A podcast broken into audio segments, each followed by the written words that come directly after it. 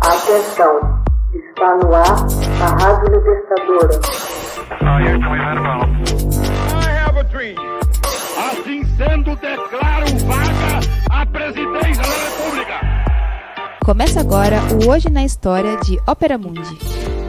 Hoje na história, 15 de setembro de 1963.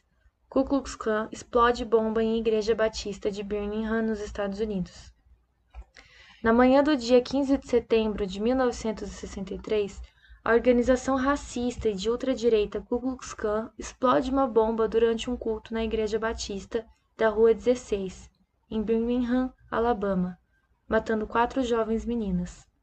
Com sua grande congregação afro-americana, o local era ponto de encontro de líderes dos direitos civis, como o reverendo Martin Luther King, que certa vez chamou Birmingham de símbolo do núcleo de resistência à integração.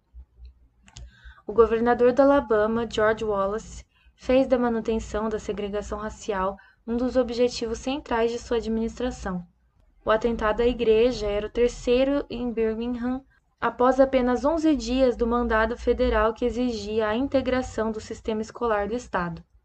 15 bananas de dinamite foram plantadas no piso da igreja, debaixo de onde estava o banheiro das moças. As bombas detonaram por volta das 10h19, matando Denise McNair, de 11 anos, Cynthia Wesley, Carole Robertson e Addie Mae Collins, todas com 14 anos. Imediatamente após as explosões, membros da igreja, aturdidos e ensanguentados, cobertos de pó e estilhaços de vidro, vagaram às tontas antes de começar a cavucar os escombros em busca de sobreviventes. Mais de vinte membros da congregação ficaram feridos.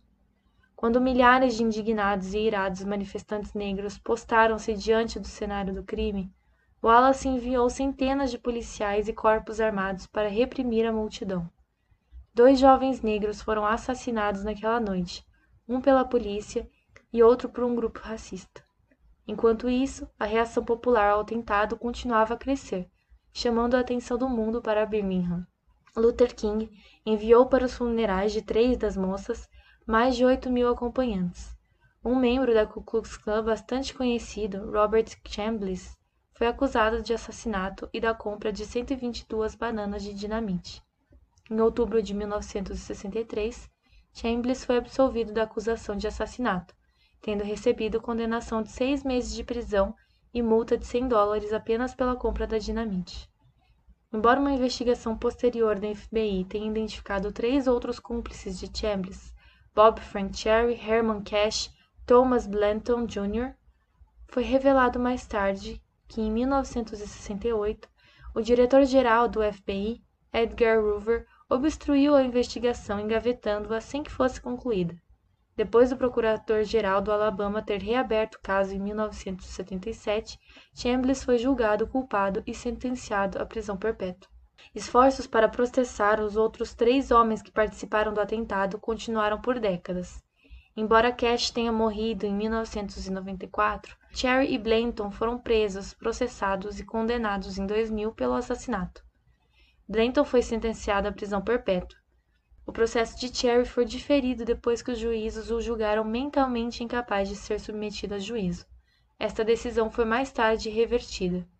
Em 22 de maio de 2002, Cherry foi considerado culpado e sentenciado à prisão perpétua, trazendo às famílias e amigos das quatro jovens vítimas, após tanto tempo, algum conforto. Hoje na história, texto original de Max Altman, organização Haroldo Cerávolo, locução Camila Araújo, edição Laila Manoeli.